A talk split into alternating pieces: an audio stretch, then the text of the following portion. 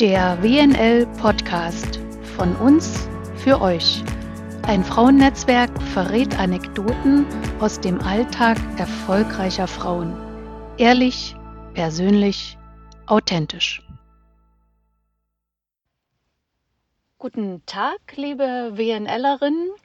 Wir wollen Sie heute mal wieder mit einer Podcast-Folge überraschen und das Wort überraschen ist an der Stelle sicherlich sehr, sehr richtig und sehr, sehr zutreffend. Nämlich, wir haben uns heute ein Thema vorgenommen, was nicht ganz so fachlich ist, wie Sie uns vielleicht sonst kennen, aber sehr wohl auch aus der Medizin stammt. Und zwar heißt die Überschrift, was ist oder was tun, wenn die Haare dünner werden? Ein Thema, ich behaupte, mit dem fast jede Frau sich schon einmal beschäftigt hat und das wollen wir heute aus medizinischer Sicht etwas beleuchten. Und deshalb habe ich mir eine Gesprächspartnerin gesucht, von der ich persönlich felsenfest da überzeugt bin, dass sie das kann. Und liebe Frau Dr. Hümpendahl, stellen Sie sich bitte kurz selbst vor. Ja, mache ich gerne. Vielen Dank, Frau Wernze, für die Einladung zum Podcast. Ja, ich bin ähm, Dermatologin, mein Name ist Nadja Hümpendahl und ich ähm, behandle seit über 20 Jahren Patienten ähm, mit Hauterkrankungen und habe mich aber im Laufe meiner Ausbildung darauf spezialisiert, äh, zum Thema Haarausfall einfach mehr zu lernen, mehr zu verstehen und meine Patienten dahingehend auch beraten zu können. Und das ist der Schwerpunkt in meiner Praxis. Neben allgemeinen dermatologischen Erkrankungen kommen eben sehr viele Frauen, auch Männer und Kinder ähm, zu mir in die Praxis mit dem Problem Haarausfall. Und das ist jetzt auch schon meine erste Frage. Nämlich, ich versuche mir vorzustellen, wann kommen denn die Frauen bzw. Männer, ich sage jetzt mal Frauen, wann kommen die denn zu Ihnen? Erstens, in welchem Alter und zweitens, in welcher Situation? Und vielleicht haben Sie auch einen Wunsch, wann die wirklich kommen und wann sie kommen sollten. Ja, das waren jetzt ganz viele Fragen auf einmal. Ähm, also wir haben sowohl Männer als auch Frauen, wir haben Kinder. Ähm, der Schwerpunkt liegt aber sicherlich darin, dass viel Frau, sehr viele Frauen mit Haarerkrankungen, Haarausfall kommen. Ähm, vom Alter her würde ich sagen, liegt es so, die, die, die Häufigkeit ist eigentlich bei Frauen so um die 50 herum. Ähm, daran erkennt man auch schon so ein bisschen oder kann erahnen, welcher Zeitpunkt im Leben einer Frau ähm, das eigentlich auslöst oder den, den Haupt, das Hauptproblem Haarausfall auslöst. Wir haben aber auch Männer, die mit einem klassischen Haarausfall kommen, den ja jeder kennt, ähm, den sogenannten anlagebedingten Haarausfall. Ähm, und zu der Frage, wann sollte jemand kommen? Ja, viele Patienten kommen sicherlich zu spät da kommt es aber auch immer auf die Haarerkrankung letztendlich an, wenn man sagt zu spät. Da würden wir uns manchmal wünschen, dass die Patienten ja, zum Beispiel durch den Friseur aufmerksam gemacht würden, dass Haarausfall stattfindet oder dass eine Veränderung auf dem Kopf äh, stattfindet, die man nicht genau einordnen kann. Ähm, und bei den anderen Haarerkrankungen muss man sagen, ist es davon abhängig, welche Form von Haarausfall letztendlich vorliegt, ob man ähm, vom Zeitpunkt her richtig kommt. Manche Dinge haben sich auch schon selbst erledigt, muss man sagen, weil Haarausfall nicht immer gleich ist, sondern in Wellen verlaufen kann und die Patienten oft auf den Termin etwas warten müssen und dann bei uns sitzen und sagen, wissen Sie, der Haarausfall ist eigentlich schon besser, aber ich habe trotzdem noch ein Problem, weil meine Haare sind dünner, als sie vorher waren. An der Stelle möchte ich bitte mal einhaken. Sie haben eben gesagt, zu spät. Was heißt denn zu spät? Zu spät, weil es dann wirklich zu spät ist oder zu spät, weil man nichts mehr tun kann? Wie muss ich mir das als medizinischer Laie vorstellen? Ja, da muss man vielleicht ein bisschen noch ausholen, weil da geht es einfach erstmal darum, was hat denn der oder die für eine Form von Haarausfall? Also es gibt ganz viele verschiedene Formen von Haarausfall. Der bekannteste Haarausfall und auch der häufigste Haarausfall, den wir bei Männern eben immer wieder sehen, ist der sogenannte Anlage- oder erblich bedingte Haarausfall. Klassischer Verlauf mit Geheimratsecken, dann eine sogenannte Tonsurbildung und dann später, wie wir sagen oder wie wir es im Volksmund sagen, die typische Glatze. Das ist der häufigste äh, oder die häufigste Form von Haarausfall und findet im Grunde oder hat jeder zweite Mann ähm, den betrifft das, ähm, wird von der Mutter übertragen, also wird vererbt über die Mutter, nicht über den Vater, weil viele Patienten sagen, naja, mein Vater hat das auch, wenn wir nachfragen, wer hat denn sonst noch Haarausfall in der Familie? Es ist aber die Mutter, die das weitergibt. Ähm, aber diese Form von Haarausfall sehen wir eben auch gehäuft bei Frauen. Das ist dann im Alter meistens der Fall und dann spielen eben noch andere Faktoren eine Rolle. Ich kann auch einen Haarausfall entwickeln, wenn ich ein, eine schwere Infektion gehabt habe oder ich habe ähm, eine Operation hinter mir oder mir fehlt Eisen, meine Schilddrüse spielt verrückt. Alles das lässt unsere Haare ausfallen, zeitversetzt. Das heißt, das Ereignis, was das auslöst, liegt in der Vergangenheit. Der Patient merkt es erst zwei, drei Monate später, dass eben Haare ausfallen und kann dann oft gar nicht mehr zurückverfolgen, dass vielleicht das Ereignis, was drei Monate vorher stattgefunden hat, der Auslöser gewesen ist. Deswegen ist es so wichtig, von unserer Seite aus zu eruieren und zu erfragen, was war denn zum Beispiel vor drei, vier Monaten ähm, Viruserkrankungen und dazu gehört eben auch die Corona-Erkrankung, können massiven Haarausfall auslösen. In diesen Fällen ist es aber meistens so, wenn der Auslöser behoben ist, also der Stress für den Körper nach einer Operation sich wieder von selbst reguliert hat, hört der Haarausfall wieder auf, auf und die Haare wachsen auch wieder nach. Wenn ich einen Eisenmangel habe oder ein Schilddrüsenproblem und das in den Griff bekomme, ähm, dann ist auch der Haarausfall wieder verschwunden und die Haare wachsen ganz normal wieder. Es gibt aber auch im ähm, Alter der Frau so um die Menopause herum und da ist eben auch nochmal wichtig zu sagen, die meisten Frauen denken, naja, das erwischt mich erst mit 60. Die Wechseljahre beginnen eben schon sehr viel früher und deswegen kann auch Haarausfall schon sehr viel früher beginnen. Und es gibt Frauen, die eben schon mit Anfang 30, Mitte 30 in die Wechseljahre kommen. Das heißt, die Hormone verändern sich, die Östrogene fallen und dann kommt es eben zum Haarausfall. Dieser Haarausfall hält dann meistens so zwei, drei Monate an, ist aber bei vielen Frauen wiederkehrend. Das heißt, nach zwei, drei Monaten ist es erstmal besser. Sie merken aber über eine gewisse Zeit, es wird dann zunehmend dünner das Haar. Und dann ähm, suchen sie eben oft den Spezialisten auf oder gehen erstmal zu ihrem Hausarzt, weil sie eben nicht genau wissen, woran der Haarausfall liegt. Dann wird eine Blutuntersuchung gemacht. Das ist auch etwas, was man eh den Patienten mit Haarausfall raten kann, dass man erstmal beim Hausarzt vorab schon mal Blut abnehmen lässt, um zu sehen, ist die Schilddrüse in Ordnung, habe ich ein Eisenproblem, ist es ein Zinkmangel, weil man eben auf die Termine beim Facharzt oder Spezialisten oft etwas länger warten muss. Das heißt, dann hat man im Vorfeld das schon mal geklärt und kann mit diesen Befunden im Grunde dann zu uns kommen. Dann spart man sich etwas etwas Zeit. Und wir können im Grunde auch sehen, ähm, gibt es da eigentlich ein Problem, was wir eben auch anders beheben könnten. Und ähm, dann können wir im Grunde über unser Erfragen ähm, herausfinden und eingrenzen, was ist das für eine Form von Haarausfall. Und wenn da die Patienten früh genug kommen ähm, und die Haare noch nicht so sehr ausgedünnt sind, dann kann man sehr gut helfen mit unterstützenden Methoden. Es gibt ein Haarwasser, es gibt eine sogenannte Mesotherapie, das sind so Kopfhautinjektionen und kann im Grunde diese Wechseljahrsbeschwerden auch begleiten. Ich habe aber eben gesagt, es gibt eben auch Formen, da ist es dann manchmal schon zu spät. Und das ist eine besondere Form von Haarausfall, das sind besondere Formen von Haarausfall, wo es eben zu einer Entzündung auf der Kopfhaut bzw. am Haarfollikel, das heißt, dass unsere Produktionsstelle, Stell, äh, Strecke, unsere Produktionsstätte der äh, Haare, wenn die ähm, durch eine Entzündung verändert wird und vernarbt, weil die Entzündung so stark ist, dann kann halt kein Haar mehr an dieser Stelle wachsen. Und wenn man damit so lange wartet, dann kann auch keine Tinktur, kein Wässerchen, nichts mehr helfen, ähm, die Wurzel wieder anzukurbeln, ein Haar zu bilden. Und deswegen ist es da wichtig, eben auch frühzeitig zu kommen. Und ähm, das sind oft Haar Erkrankungen, die gar nicht so sehr mit Haarausfall einhergehen. Das heißt, der Patient oder die Patientin merkt gar nicht so sehr, dass sich was verändert beim Waschen der Haare oder beim Kämmen der Haare, merkt aber nur, die dünnen sich aus an bestimmten Stellen. Und ähm, das ist aber eben schon ein Alarmsignal, wo man dann einfach den Facharzt äh, auch aus, aufsuchen sollte, weil das ähm, der Hausarzt meistens nicht kennt. So als Betroffene sitze ich ja jetzt auf der anderen Seite des Behandlungsstuhles. Und dann denke ich, geht es vielen so, dass jeder erstmal versucht, ah, kriegt man irgendwie selbst hin. Und dann gibt es ja auch so diverse Mittelchen, die man so frei kaufen kann.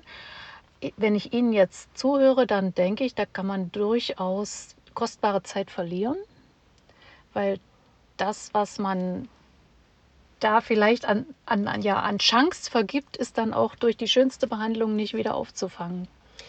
Ja, man muss dazu natürlich sagen, es gibt Unmengen von Haartherapeutika, die nicht funktionieren, also die keine äh, evidenzbasierte Medizin im Hintergrund haben, keine Studien, die im Grunde gezeigt haben, dass das Mittel wirksam ist. Und das ist natürlich ist das oft eine Marketingstrategie, die dahinter steckt. Ist eine gute Präsentation und ähm, der Patient geht in den Drogeriemarkt, geht in die Apotheke, lässt sich beraten und versucht dann eben erstmal mit diesen Mittelchen sich zu helfen. Und da muss man einfach sagen, das sind eben oft auch Mittelchen.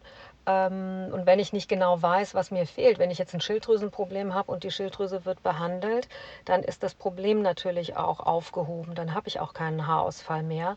Ähm, wenn ich aber irgendwelche Nahrungsmittel, äh, Ergänzungsmittel nehme, die mir nicht wirklich helfen, ja, dann werden die Haare natürlich dünner.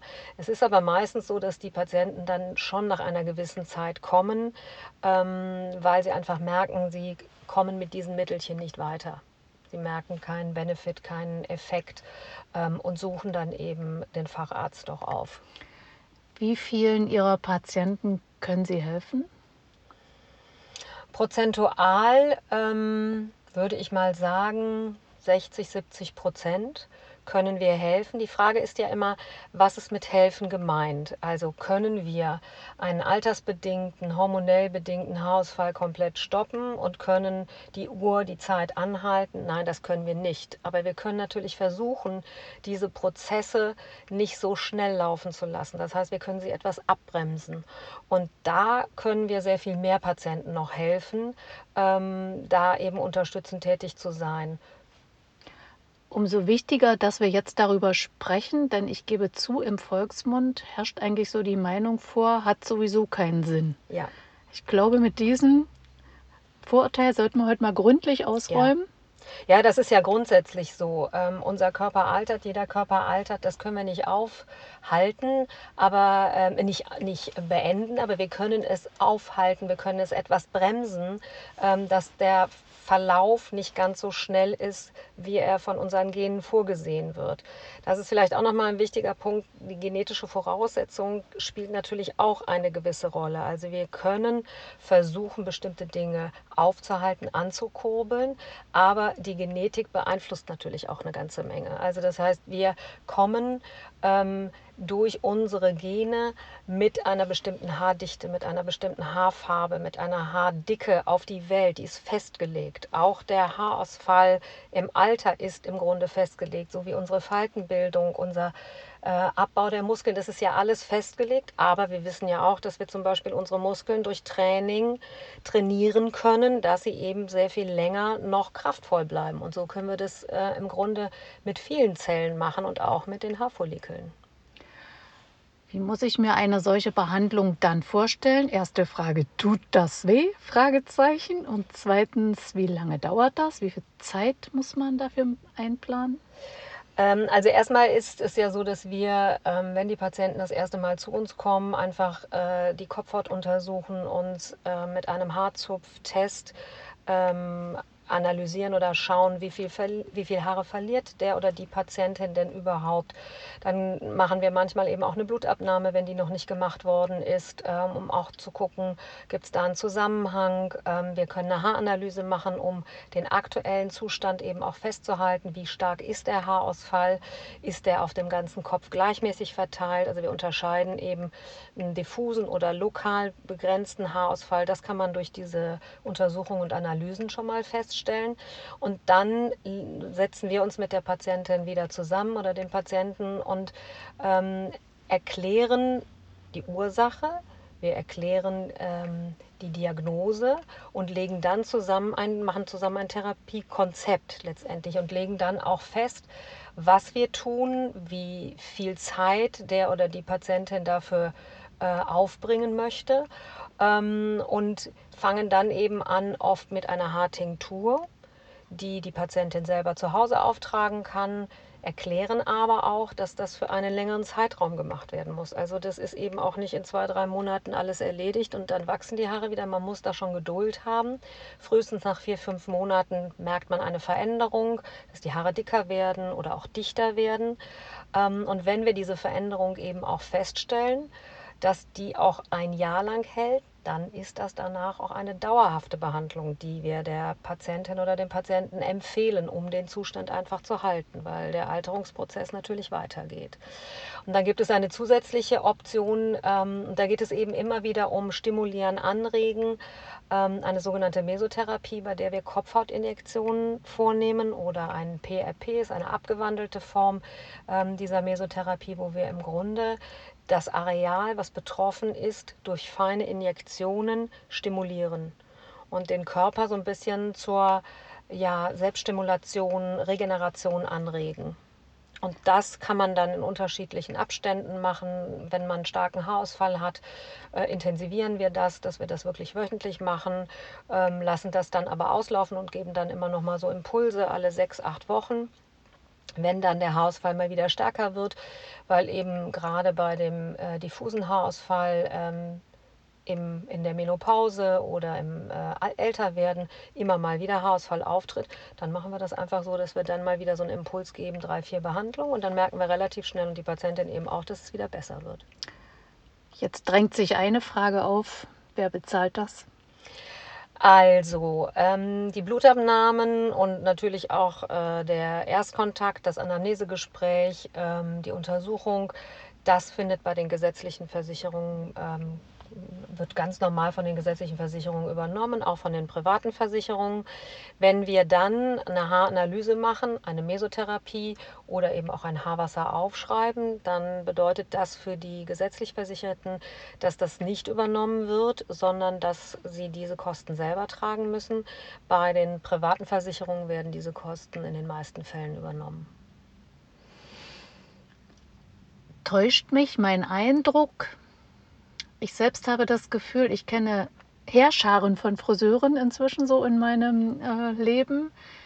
Ich glaube, es gibt nicht viele, die einen auf diese Option hinweisen. Und man denkt ja immer, der Friseur müsste es doch als erster sehen. Wie ist da Ihre Erfahrung? Ja, das ist so, wobei ähm, ich auch sehr viele Friseure kenne, die ein Augenmerk darauf haben und sehr eng mit ihren Kundinnen sind und da auch ein, ja, einfach ein Vertrauensverhältnis da ist oder die ihre Kundinnen auch schon sehr lange begleiten ähm, und das auch ansprechen. Aber es gibt natürlich auch den Fall, dass Friseure das nicht feststellen und dann die Patientin oder die Kundin irgendwann sagt, also mir ist aufgefallen, ähm, dass mein Haaransatz einfach sehr zurückgegangen ist oder dass meine Augenbrauen irgendwie lichter geworden sind. Ähm, ja, das würden wir uns manchmal wünschen, ähm, dass das passiert. Es gibt aber auch immer mal wieder Kollegen, die das nicht feststellen. Also das ist nicht nur der Friseur, sondern ähm, ja, wenn man sich nicht so sehr damit beschäftigt, dann ist halt Haarausfall Haarausfall. Und es gibt eben viele verschiedene Formen, die man dann eben bedenken muss. Das wäre jetzt noch eine meiner Fragen gewesen. Kann das jede Praxis, also jede dermatologische Praxis? Also alle ähm, Fachärzte der Dermatologie werden dahingegen ausgebildet, ähm, aber die wenigsten haben diesen Schwerpunkt und setzen sich damit auseinander. Und das Problem ist eben häufig, dass die Frauen, die zu uns kommen, nicht mit einer Glatze kommen. Und dann sagt das Gegenüber, naja, also ich meine, die hat ja noch ganz viele Haare, was will die denn bei mir? Manchmal sind es einfach auch Männer, die selber eine Glatze haben, ähm, die einfach sagen, naja, da geht es mir ja noch schlechter als der Patientin. Und wenn man dann nicht den Haarausfall sofort ausmachen kann, dann ist es manchmal noch schwieriger, auch für den Arzt zu sagen, okay, das hat eine Relevanz und ähm, belastet die Patientin. Ne? Da wird dann einfach abgewogen, das ist ja keine schwere Erkrankung. Aber wir sehen eben vielfach Patienten, Patientinnen, die massiv darunter leiden. Äh, es sind auch viele Männer, die darunter leiden, wenn die mit Anfang 20 äh, das erste Mal merken, dass sie starken Haarausfall haben und ihren Vater sehen und dann denken, okay, der hat das vielleicht auch mit 20 gekriegt, dann entwickelt sich da schon eine gewisse Panik und das darf man nicht unterschätzen. Ähm, was da mit den Patienten passiert. Und das ist bei Frauen auch so. Und ähm, da gehen wir halt in den Schwerpunktpraxen sehr darauf ein. Und die Patienten fühlen sich dann eben einfach auch endlich mal angenommen. Äh, sie dürfen alles erzählen, wir nehmen uns die Zeit, wir untersuchen in Ruhe. Und äh, das hilft ihnen oft schon, dass da jemand zuhört und sie ernst nimmt mit ihrem Problem. Das wollte ich jetzt gerade noch so aus der anderen Seite des mhm. Praxisstuhles nochmal erwähnen. Das ist sicher eine große Überwindung, ehe man überhaupt merkt, man könnte was tun. Und dann auch noch den Schritt geht, sich einen Dermatologen zu suchen, der das kann. Und wenn man dann an jemanden gerät, der sagt, ist ja noch nicht so schlimm, dann genau, war es ja. das, glaube ich. Das, genau so ist es. Und ähm, wir haben eben auch viele Patienten, die einfach total frustriert kommen und sagen, ich war jetzt schon bei ganz vielen Ärzten und irgendwie tun die das immer alle ab. Und äh, ich weiß das ja auch. Es gibt auch Patienten, die sagen, naja, sie werden sicherlich sagen, ich habe ja noch ganz viele Haare auf dem Kopf, ich habe trotzdem Haarausfall und das belastet mich. Und ähm, das tun wir eben nicht sofort ab sondern wir schauen uns das an. Und es kann ja auch sein, dass der oder die Patientin gerade vor mir sitzt und im Moment keinen Haarausfall hat, aber eben 14 Tage später wieder einen Haarausfall. Ne, weil wir die Termine ja oft auch nicht so kurzfristig geben können, wie das Symptom auftritt. Und dann muss man schon auch darauf eingehen, ähm, weil man ja auch weiß, frühzeitig unterstützen, therapieren hilft ja. Und ähm, dafür helfen uns eben auch oft die Haaranalysen, ähm, die uns einfach zeigen, gibt es denn einen akuten Haarausfall, wenn der auch ein bisschen versteckt ist und im Moment nicht so offensichtlich. Ähm, ist der vielleicht doch da und äh, ist da durchaus was, was ich therapieren kann. Oder aber, dass wir dann eben auch einen Ist-Zustand aufnehmen und sagen, okay, wir gucken jetzt einfach mal ein halbes Jahr und äh, sie ähm, unterstützen sich einfach mit Nahrungsergänzungsmitteln, gucken, dass sie ausgewogen sich ernähren, dass die Schilddrüse gut eingestellt ist und dann können wir ja in einem halben, dreiviertel Jahr die Untersuchung nochmal machen und sehen, ob sich was verändert hat. Zum Abschluss, Sie haben es vorhin ganz kurz erwähnt, dass auch Kinder in Ihrer Praxis erscheinen? Mhm. Es gibt eine besondere Form von Haarausfall, das ist der kreisrunde Haarausfall, der im Grunde ähm, uns in jedem Alter treffen kann. Das ist wie so ein Schalter, der umgelegt wird und dann fallen ihnen plötzlich ähm, an bestimmten Stellen kreisrund, also büschelartig die Haare aus. Ähm, und das ist eine Erkrankung, wo ich eben schon sagte, da wird ein Schalter umgelegt, dessen Ursache wir nicht kennen. Ähm, wir wissen, das ist eine Form von einer Autoimmunerkrankung, dass eben die Haarzellen, die Haarwurzeln attackiert werden ähm, von bestimmten Immunzellen und im Grunde stillgelegt werden. Die können aber zu jeder Zeit wieder genau in den Wachstumsmodus umgewandelt werden, aber wir wissen nicht wann. Das macht der Körper halt selber. Es ist manchmal nach Infekten, es ist aber auch manchmal ganz spontan. Äh, Stress scheint auch eine Rolle äh, zu spielen bei dieser Form der Erkrankung und das betrifft eben auch immer wieder Kinder, die dann zu uns in die Praxis kommen. Die wichtigste Botschaft unseres heutigen Gespräches für mich, die ich am liebsten in die Welt tragen möchte, ist, es ist es gibt Chancen, also es ist nicht umsonst, sich damit zu beschäftigen und diesen Weg zu gehen. Gibt es auch noch was, was Sie unseren Hörerinnen und Hörern vielleicht heute auf den Weg geben möchten? Ja, im Grunde würde ich das auch unterstützen. Also es gibt die Möglichkeit, ähm, etwas zu tun, aber es ist ja erstmal wichtig, es abzuklären, um einfach es einordnen zu können. Man kann den Patienten oft auch damit helfen, dass man dem Kind einen Namen gibt. Ne, wenn ich äh, ein Problem habe, was ich nicht einordnen kann, wo ich eben vielleicht schon mich auf die Suche gemacht habe, dann möchte ich ja wissen, was ist es denn? Und wenn ich das einordnen kann, dann hilft es mir einfach, damit umzugehen und dann einen Plan zu entwickeln und durch Unterstützung ähm, dem Ganzen nicht mehr so diese Schwere zu geben. Ja, dann vielen Dank für diesen Einstieg. Es war spannender, als ich mir das hätte vorstellen können. Sehr gerne. Ich habe das Gefühl, wir wollen noch mal mehr davon irgendwann hören. Danke ja. erstmal und tschüss. Sehr gerne. Tschüss. Das war's für heute. Ich hoffe, es hat euch gefallen und wenn ihr Lust habt, abonniert gerne meinen Podcast und hinterlasst mir eure Kommentare oder Anregungen. Und wenn ihr irgendwelche Fragen habt, die dieser Podcast beantworten kann, schreibt auch diese bitte in die Kommentare. Bis zum nächsten Mal, eure Christine Wernze.